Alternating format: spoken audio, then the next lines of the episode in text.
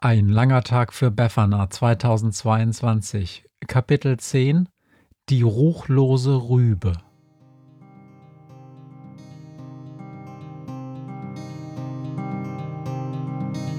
Wenn der Wind einsam durch die Straßen fegt, wenn die kalte Nacht sich auf die Häuser legt, wenn in Fenstern Weihnachtsschmuck ins Dunkel scheint, dann sind Befana und ihre Maus nicht weit. Wenn die Turmuhr Mitternacht geschlagen hat, stürzt die Hexe sich mit dem Geschenkesack auf nem Besen mutig in die Nacht hinab zu den Wesen, die ansonsten niemand mag. Weihnachtshexe Befana ist für alle Monster da. Alle Ratten, Kakerlaken, Geister, Spinnen, Feuerdrachen, alle unsichtbaren Ungeheuer, Zauberzeitmaschinenbauer freuen sich schon das ganze Jahr auf den Winterwind, denn der bringt deine Weihnachtshexe namens Befana.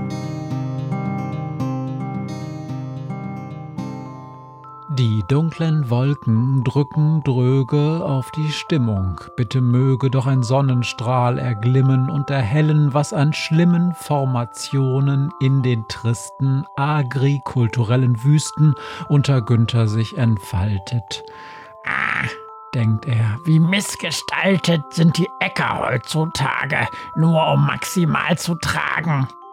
Riesenhafte Landmaschinen brüllen laut und es bedienen sie im Cockpit wie Piloten Bauern auf der Jagd nach Quoten. Krah, ruft Günther. Warum fliege ich bloß hier raus? Am Ende kriege ich wieder nix für meine Hexe. Kenn ich schon. Und die Gewächse, die man erntet hier in Haufen, kann ich auch bei Rewe kaufen. Doch die Mail, die er erst neulich kriegte, war erfreulich deutlich. Lieber Günther, war zu lesen, schönen Gruß vom schlimmsten Wesen, das die Hexe Befana je in ihrem Leben sah. Hört mich jemand?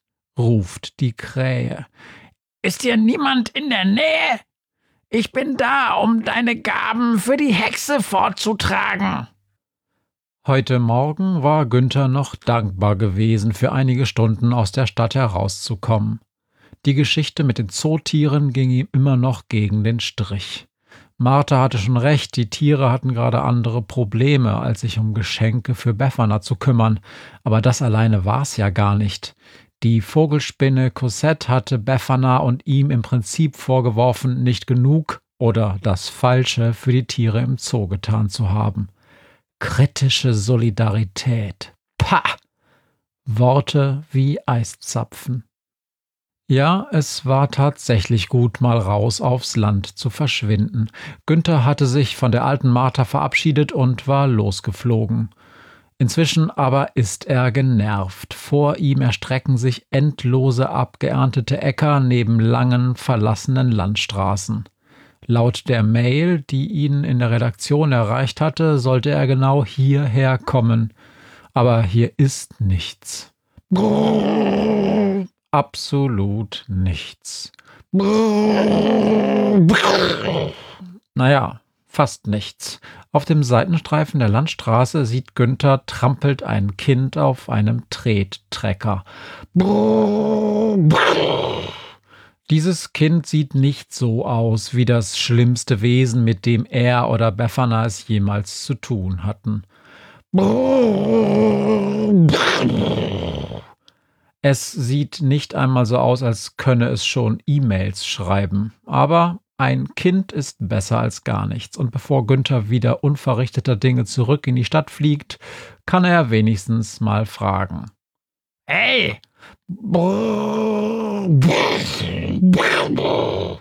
Hey! ruft Günther. Bist du taub? Nein, das Kind ist nicht taub. Es trägt zwar einen Fahrradhelm auf dem Kopf, aber es hat angehalten und dreht den Kopf nach oben zu Günther.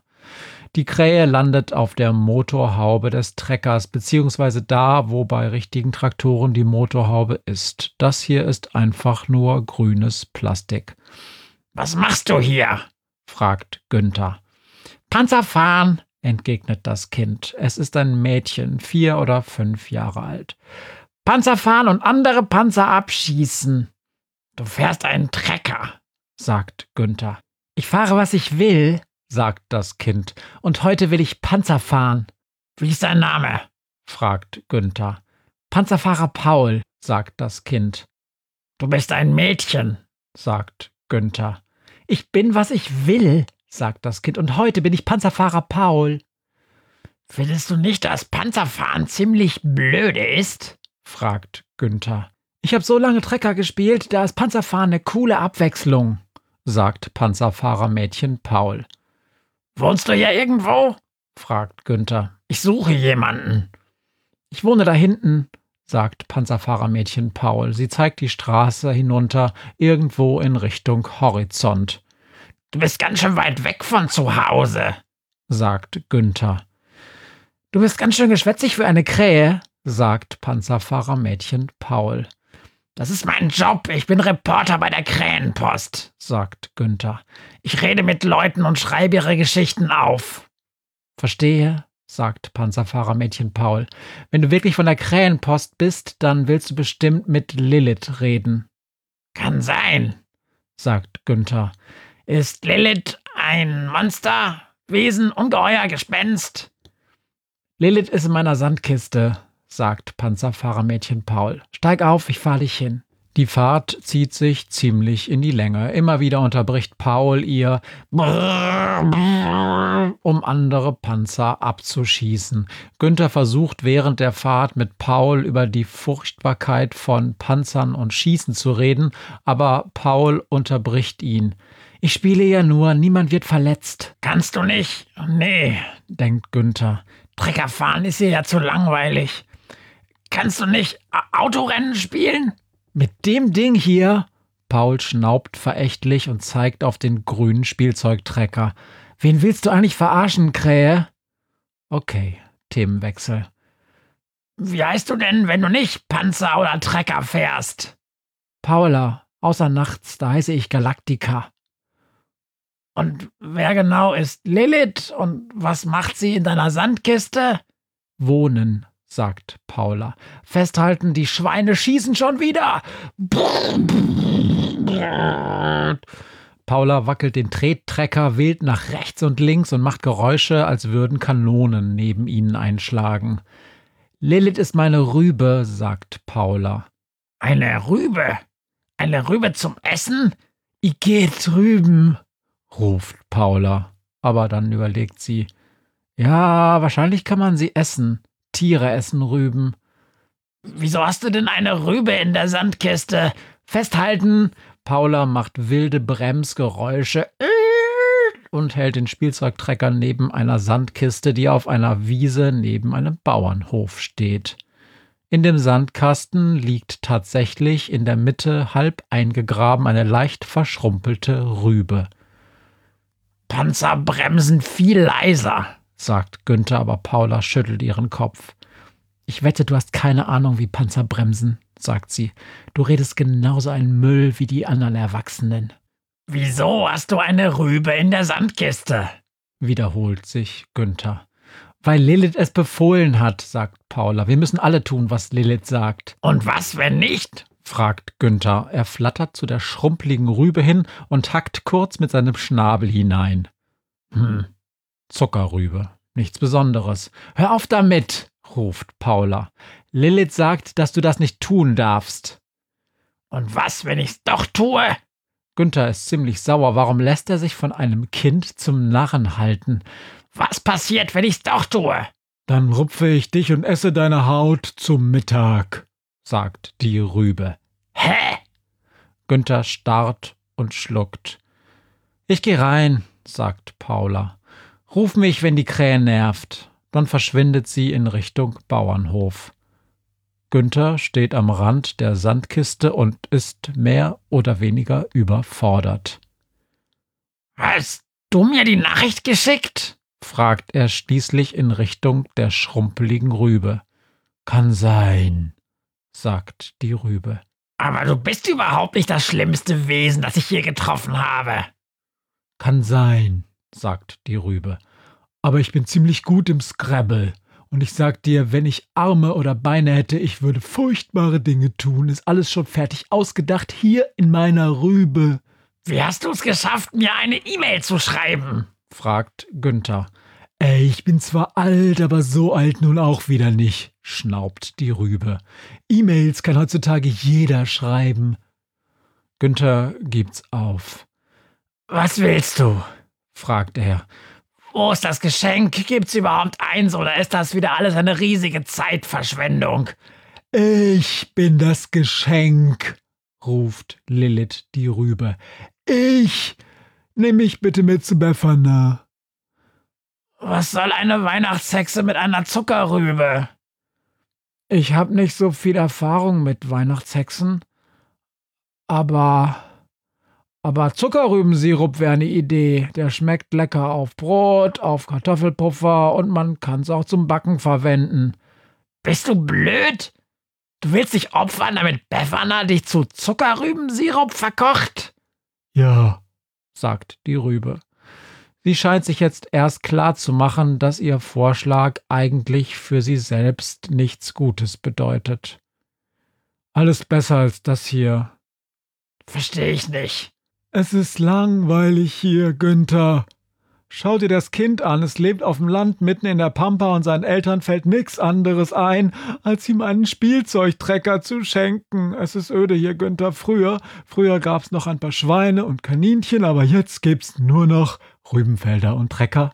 Trecker, die über Rübenfelder fahren, kilometerlang. Am nächsten Tag das gleiche. Rübenfelder und Trecker, Trecker und Rübenfelder. Und am nächsten Tag wieder das gleiche. Rübenfelder und Trecker. Und die Rüben sehen auch noch alle gleich aus. Wegen Zucht und Düngen und Spritzen und so. Alles exakt gleich. Wirklich, ey, ich bin eine Rübe.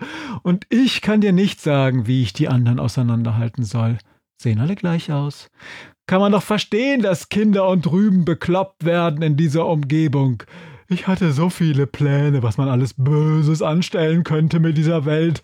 Aber hier ist es so langweilig. Ich will einfach nur noch geschreddert und gekocht werden.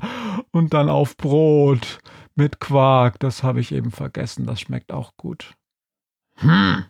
Kommst du mit Ziegen klar? Verträgst du Treppenlift fahren? Kannst du alte Leute aufmuntern? Was ist dein Rekord beim Scrabble? Alles kein Problem sagt die Rübe. Und beim Scrabble Stewardess zählt dreifacher Wortwert. Na gut, sagt Günther. Aber Stewardess zählt ist kein Wort. Doch. Ich kann eine verdammt ruchlose Rübe sein und jetzt buddel mich aus. Paula wollte mich gerade in ihre Sandburg einbauen als Tretmine für den Weihnachtsmann. Es gibt keinen Weihnachtsmann und außerdem dauert's noch ein bisschen bis Weihnachten. Das musst du mir nicht sagen, aber was kann ich schon tun? Warum sollte eine Stewardess in einem Zelt wohnen? Vielleicht ist sie Scrabble-Fan. Potzblitz, halt die Klappe! Hört, was mir heute Morgen widerfahren ist. Eine Krähe sitzt auf meinem Fenstersims und sie krächzt von Weihnachtshexe Befana, die sie hoch am Himmel sah. Tausend Abenteuer hat die Hexe erlebt, wie ein Haus verschwindet, wie ein Berg erbebt, wurde im Wald verwunschen und im Fels versenkt, und doch hat sie alle reich beschenkt. Weihnachtshexe Befana ist für alle Monster da. Alle Ratten, Kakerlaken, Geister, Spinnen, Feuerdrachen, alle unsichtbaren Ungeheuer, Zauberzeitmaschinenbauer freuen sich schon das ganze Jahr auf den Winterwind, denn der bringt eine Weihnachtshexe namens Pfeffana.